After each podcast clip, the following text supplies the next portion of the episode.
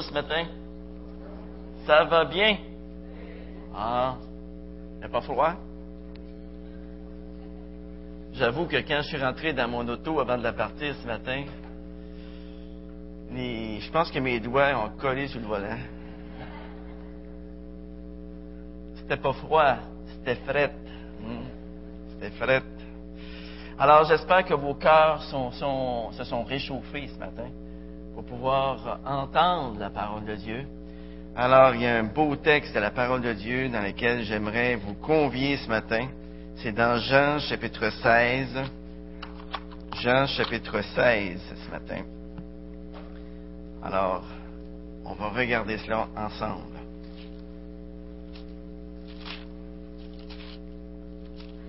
Vous savez, la semaine dernière, nous avons commencé une étude sur le Saint-Esprit nous avons vu que le Saint-Esprit est non seulement une personne, mais c'est une personne divine, l'une des trois personnes de la Trinité. Et tout juste avant son ascension, eh bien, Jésus promet à ses, à ses disciples qu'il va leur envoyer un consolateur. Un consolateur, qu'est-ce que ça fait? Ça console, exactement. Et dix jours après son ascension, le jour de la Pentecôte, eh bien Dieu, Jésus, tient sa promesse. Il leur envoie le Saint-Esprit qui apparaît sur les 120 disciples sous la forme d'une langue de feu. Et là, il y a des choses extraordinaires qui se passent, que tout le monde peut voir, que tout le monde peut entendre. Un énorme tremblement de terre qui fait en sorte que les gens sortent de leur maison. Le tombeau, il avait, sorti avant. Alors, ils sortent de leur maison. Et là, ils voient les apôtres qui leur parlent diverses sortes de langues. Et depuis ce temps, par le moyen de la prédication de l'Évangile, par la voix de la conscience, par les souffrances et les bénédictions, par les dons qu'il donne à ceux qui appartiennent à Dieu, eh bien, le Saint-Esprit agit au milieu de ce monde. C'est ce qu'il fait. Lorsque le pécheur se repent de son péché, lorsqu'il reconnaît Jésus-Christ comme son sauveur personnel, la Bible nous dit qu'en un seul instant, le Saint-Esprit produit dans ce cœur repentant toutes les opérations suivantes. Écoutez bien le nouveau croyant est régénéré, c'est-à-dire qu'il naît de nouveau, il naît de l'Esprit. En même temps, le nouveau croyant est immergé, il est baptisé du Saint-Esprit. Il est adopté dans la famille de Dieu. Il est scellé du Saint-Esprit. Le Saint-Esprit vient habiter dans le cœur du nouveau croyant. Et le nouveau croyant devient ici le temple du Saint-Esprit. Le Saint-Esprit lui dispense des dons spirituels. Le Saint-Esprit lui rend témoignage qu'il est devenu un enfant de Dieu. Et ensuite, tout au long de sa vie chrétienne, le Saint-Esprit va le conduire dans la vérité.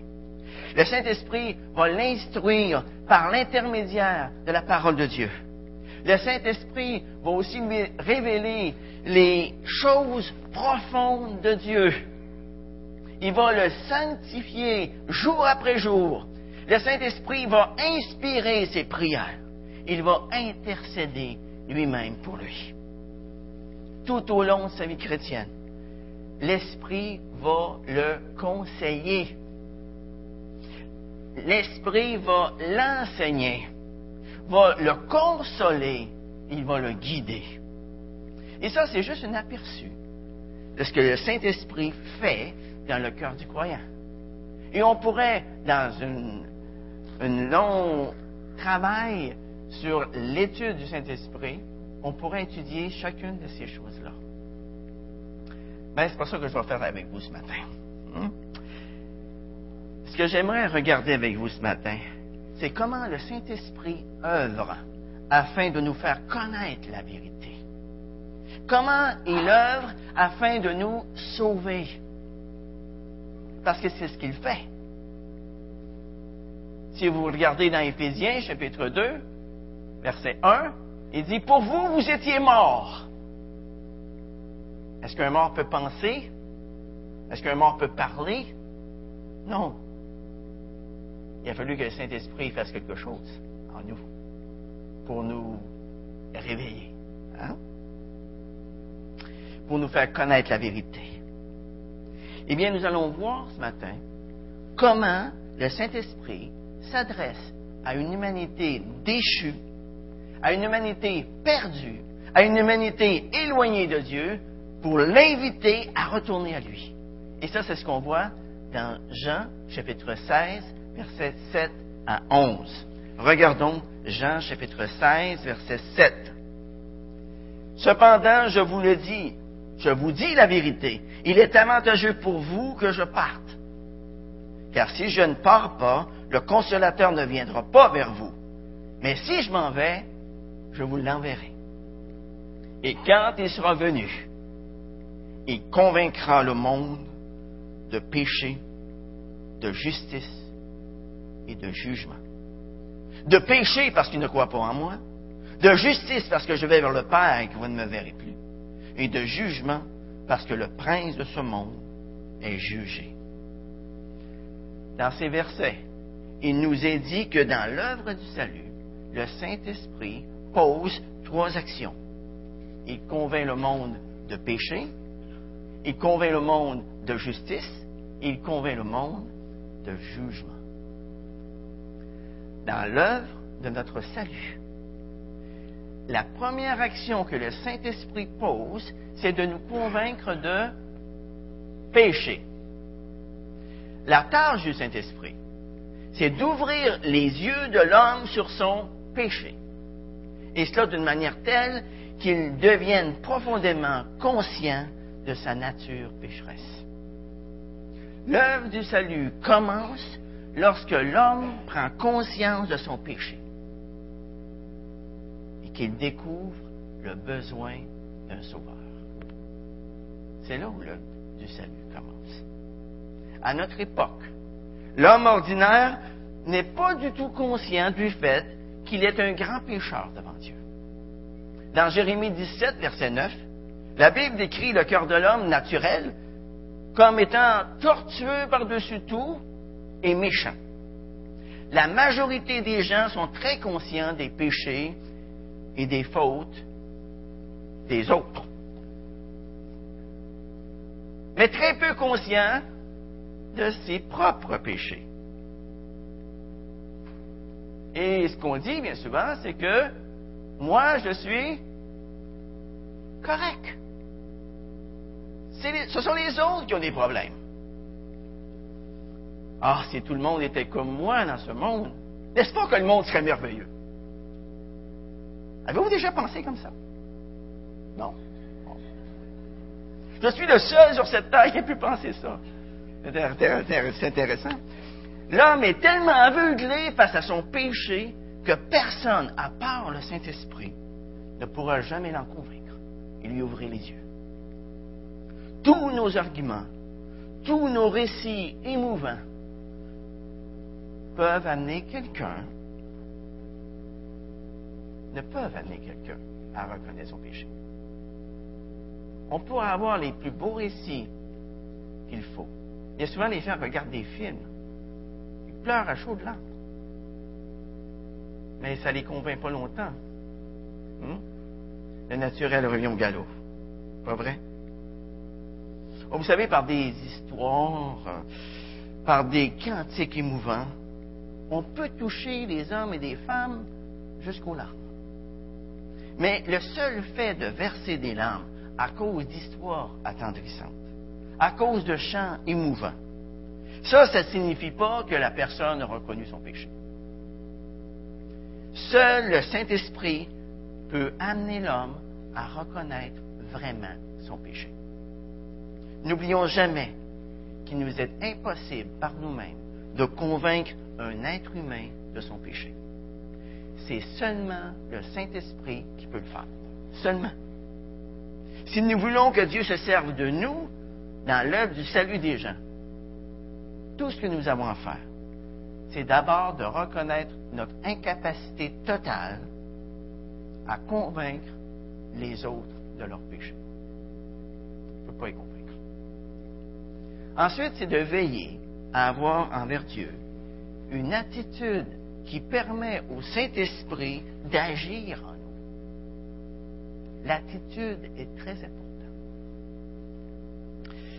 Et enfin, c'est de se mettre à la disposition du Saint-Esprit afin qu'il amène par nous des hommes et des femmes à reconnaître leur péché.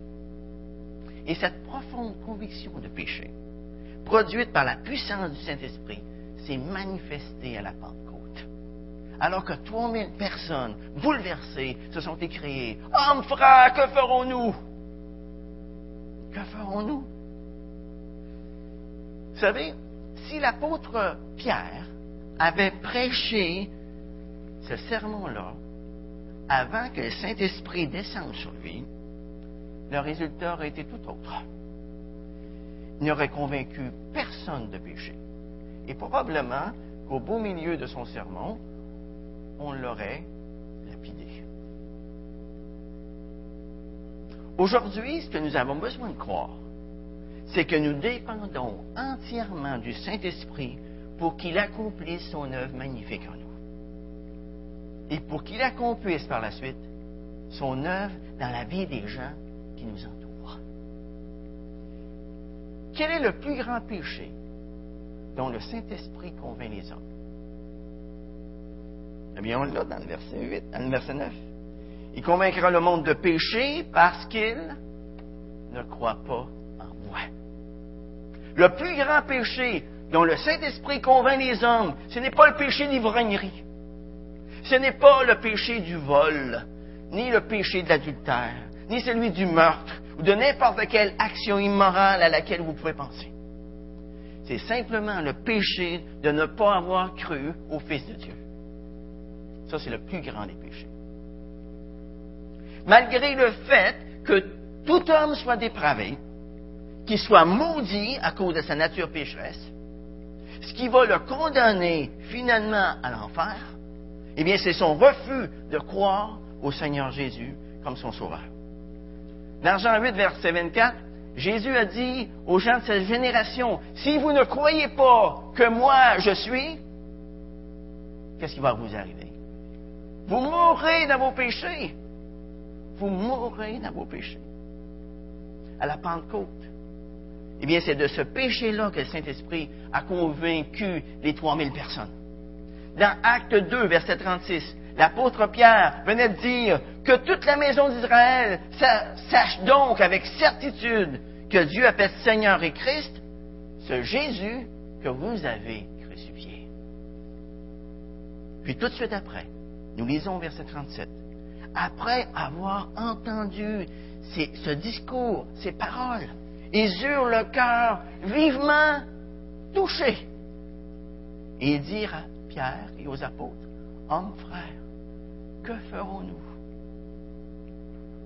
Voyez, le péché dont le Saint-Esprit convainc les hommes, encore aujourd'hui, c'est le terrible péché de rejeter et de ne pas croire en celui qui est mort pour nous à la croix. L'homme incrédule aujourd'hui ne considère pas du tout son incrédulité envers Jésus comme un péché. Et au lieu d'en avoir honte, il en est même fier. L'incrédule est fier de dire qu'il est sceptique. Ouf, moi, tu sais, je suis sceptique face à ça. Il est fier de dire qu'il est athée. Oh, moi, je suis athée. Oui. Il est fier de dire qu'il est agnostique. Oh, on ne peut pas vraiment connaître Dieu. Il est d'autant plus fier de son incrédulité qu'il la considère comme un signe de sa supériorité intellectuelle. Intéressant. Par contre, lorsque le Saint-Esprit prend possession d'un homme, celui-ci ne considère plus son incrédulité envers Jésus-Christ comme un signe de supériorité. mais comme le péché le plus grave et le plus condamnable de tous les péchés. Il se rend compte qu'aucun péché qu'il a pu commettre envers son prochain ne saurait être aussi grave que celui de rejeter celui qui a quitté le ciel, qui a quitté sa gloire pour venir vivre sur cette terre pendant 33 ans, dans un monde hostile, pécheur, à l'os, et qui, à la toute fin, a porté sur la croix du calvaire nos propres péchés. Personne, personne dans ce monde ne peut faire comprendre cela aux autres. Seul le Saint-Esprit le peut, et c'est de ce péché-là dont il convainc les hommes. Le péché de ne pas croire en Jésus-Christ pour leur salut. Souvenons-nous que le but du Saint-Esprit, ce n'est pas de condamner le pécheur, mais c'est de le convaincre qu'il est pécheur et qu'il a besoin d'un sauveur. Dans l'œuvre de notre salut, la deuxième action que le Saint-Esprit pose, c'est de nous convaincre de justice. Nous convaincre de justice. Est-ce que vous pensez qu'il va nous convaincre de notre propre justice? Non. La Bible nous dit en Ésaïe 64, verset 5, que toute notre justice est comme un vêtement souillé devant lui. Et lorsque l'Éternel considère le monde chargé de ses péchés, regardez comment il le décrit. Dans Ésaïe chapitre 1, verset 5 et 6, il dit, la terre, la tête entière est malade et tout le cœur est souffrant, de la plante du pied jusqu'à la tête, rien n'est en bon état. Rien. Le but du Saint-Esprit ici, c'est de briser les prétentions de propre justice que nous pourrions avoir en nous révélant les ténèbres de notre cœur. La justice dont le monde a besoin d'être convaincu par le Saint-Esprit, c'est la justice de Dieu. La justice que Dieu a préparée pour nous en Jésus-Christ.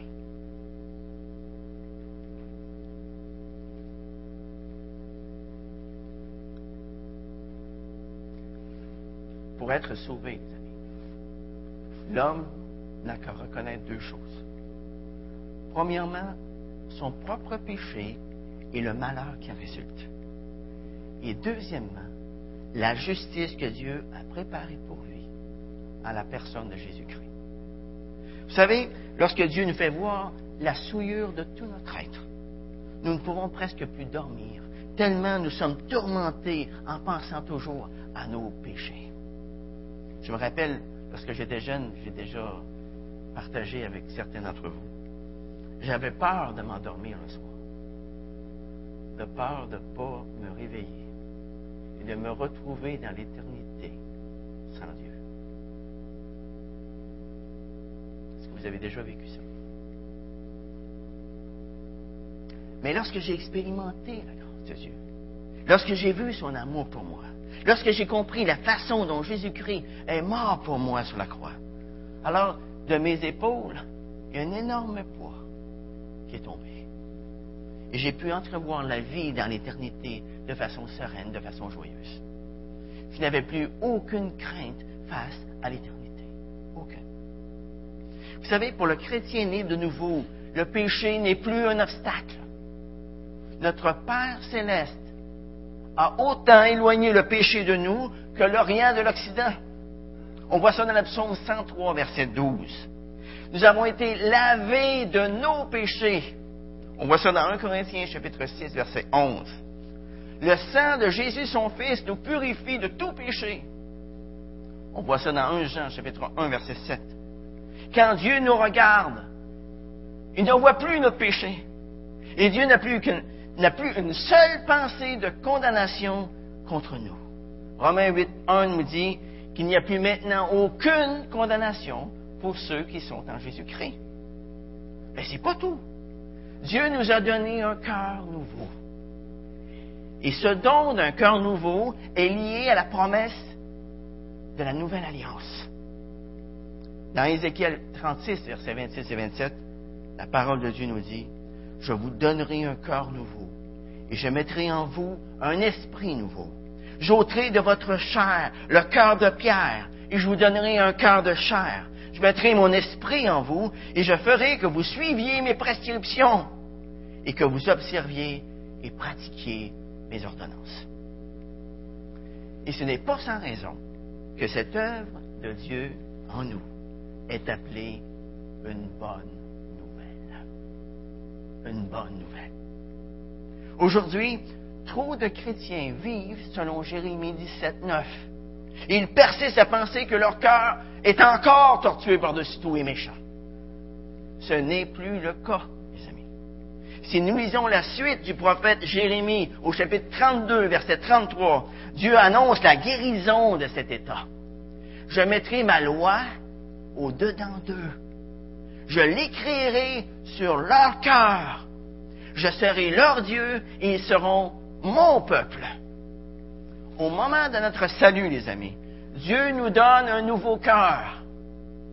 Et par conséquent, le péché n'est plus la réalité profonde en nous. Le péché n'est plus la réalité profonde en nous. Ce cœur nouveau que Dieu nous a donné, il est bon. C'est lui qui nous l'a donné. Ce que Dieu voit lorsqu'il nous regarde, ce n'est plus le vieil homme, c'est le nouvel homme, c'est notre vraie personnalité. C'est l'homme qu'il avait à l'esprit lorsqu'il nous a créés. Et lorsque Dieu me regarde ce matin, qu'est-ce qu'il voit? Est-ce qu'il voit encore le vieux Gilles Tessier, pécheur, perdu? Non. Dieu voit son Fils bien-aimé en lui, car il s'est revêtu de Christ lors de sa conversion. La Bible nous dit en Galates 3, versets 25 et 26, car vous êtes tous fils de Dieu par la foi en Jésus-Christ. Vous tous qui avez été baptisés en Christ, vous avez revêtu Christ. C'est simple. Hein? Lorsqu'on accepte le Seigneur Jésus-Christ dans notre vie, qui est-ce que Dieu le Père voit? Le Fils. Son Fils. Le Saint-Esprit convainc le monde de la justice de Jésus-Christ. C'est lui notre justice et personne d'autre. Si Jésus-Christ est devenu notre justice, nous ne sommes plus esclaves du péché, nous ne sommes plus esclaves du diable, mais nous sommes devenus des fils et des filles de Dieu. C'est ça que nous sommes. Tous ceux qui ont accepté Christ dans leur vie, c'est ce qu'ils sont devenus. Dans l'œuvre de notre salut, la troisième action que le Saint-Esprit pose, c'est de nous convaincre de jugement. Peut-être qu'il n'y a jamais eu d'époque dans toute l'histoire de l'Église où le monde ait eu davantage besoin d'être convaincu du jugement qu'aujourd'hui. L'homme moyen ne croit plus au jugement à venir. Même plusieurs membres qui assistent régulièrement dans les églises chrétiennes ont perdu cette notion d'un jugement futur. Et plusieurs d'entre eux ne croient plus à l'enfer dont Jésus-Christ nous a avertis dans les évangiles. Ah, ils croient à un enfer terrible qui pourrait durer des siècles et peut-être même des millénaires. Mais ils croient qu'à la fin, un jour, tous les hommes et même le diable seront amenés à la repentance et l'enfer cessera d'exister. Voyez, ces gens-là croient en une sorte de purgatoire où l'on va expier les fautes dont nous n'avons pas été purifiés sur la terre. Mais comment, comment concilier cette croyance avec ce que la Bible dit? On peut tout simplement pas. La Bible nous parle d'un châtiment éternel. La Bible nous parle d'un lieu où il y aura des pleurs et des grincements de dents durant l'éternité, au siècle des siècles. D'autres croient que même si la doctrine du châtiment éternel est vraie, elle ne devrait plus être prêchée car les hommes et les femmes d'aujourd'hui n'aiment pas en entendre parler. Et on n'emplira pas nos églises avec ce genre de discours. Et vous savez, la vérité que les gens de ce monde veulent le moins entendre, c'est précisément celle dont ils ont le plus besoin d'entendre. Cette vérité de l'enfer éternel, nous devons la prêcher à tout prix. Le monde doit l'entendre. C'est une question de vie ou de mort pour eux. Le discours de Pierre, le jour de la Pentecôte, illustre la manière dont le Saint-Esprit cherche à convaincre les hommes de jugement. L'apôtre Pierre leur a parlé du jour du Seigneur.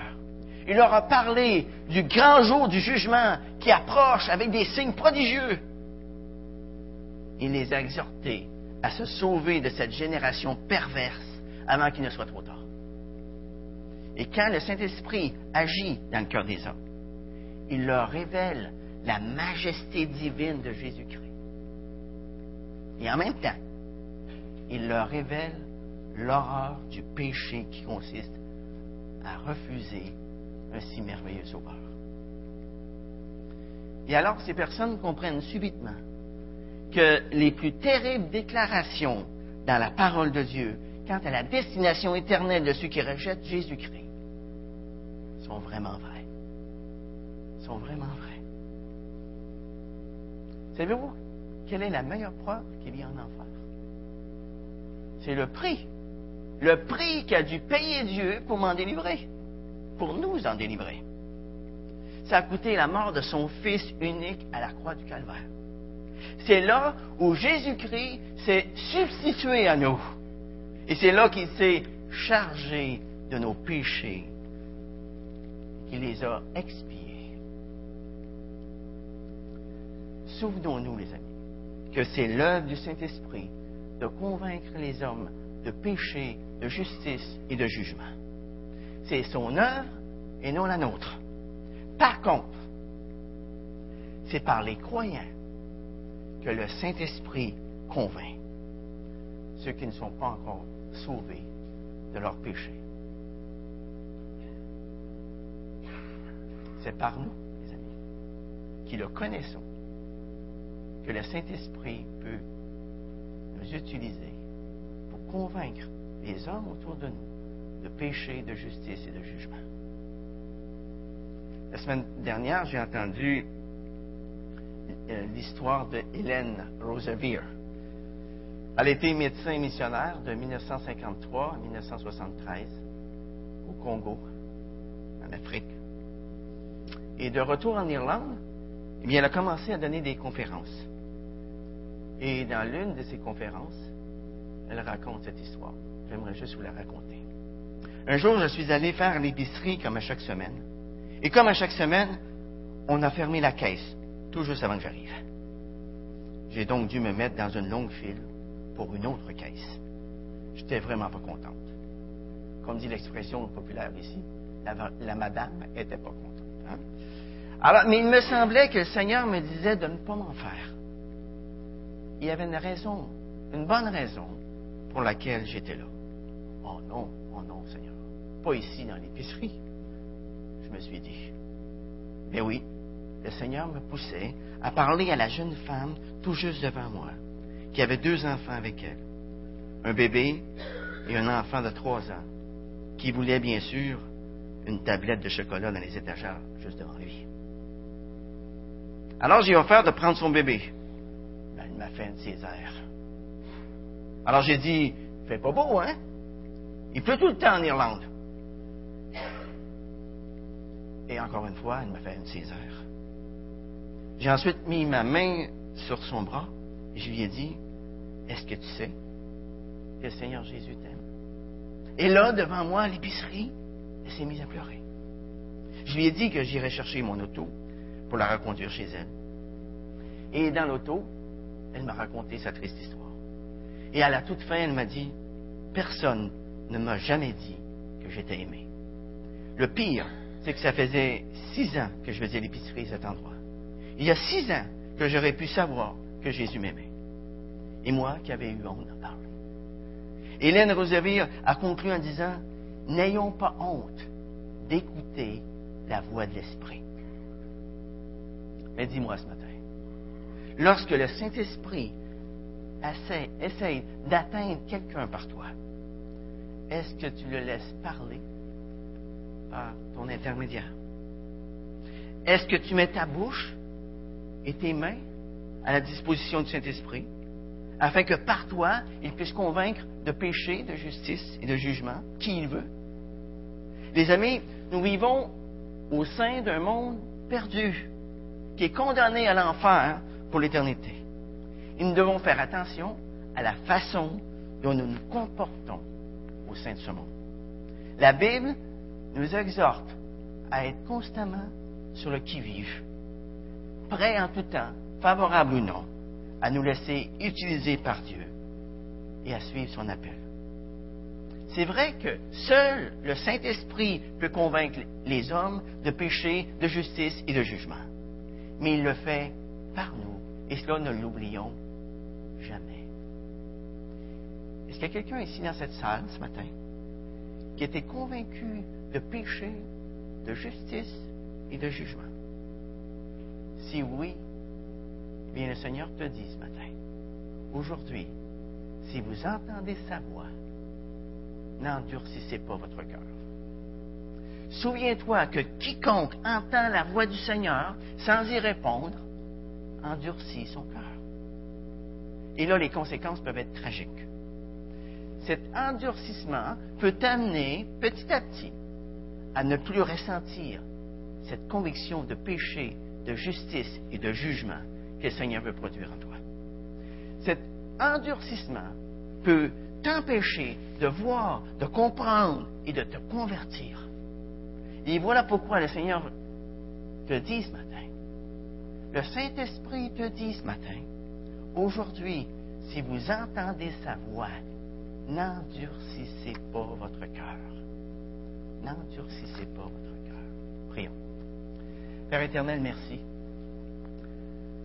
Merci parce que c'est toi qui convaincs par ton esprit de péché, de justice et de jugement. Merci Seigneur parce que tu as convaincu un grand nombre d'entre nous de péché, de justice et de jugement. Merci parce que nous pouvons dire matin que nous avons revêtu Christ. Nous pouvons dire ce matin que notre éternité est entre tes mains. Nous pouvons dire ce matin que nous sommes sauvés. Mais s'il y a quelqu'un ce matin qui était convaincu de péché, de justice et de jugement, qui n'avait pas été convaincu avant, bien je te prie pour cette personne. Je prie, Seigneur, afin qu'elle ne s'endurcisse pas, mais qu'elle t'accepte dans sa vie et qu'elle puisse expérimenter la plus belle chose qui peut lui arriver, le salut. Dans le beau nom de Jésus. Amen.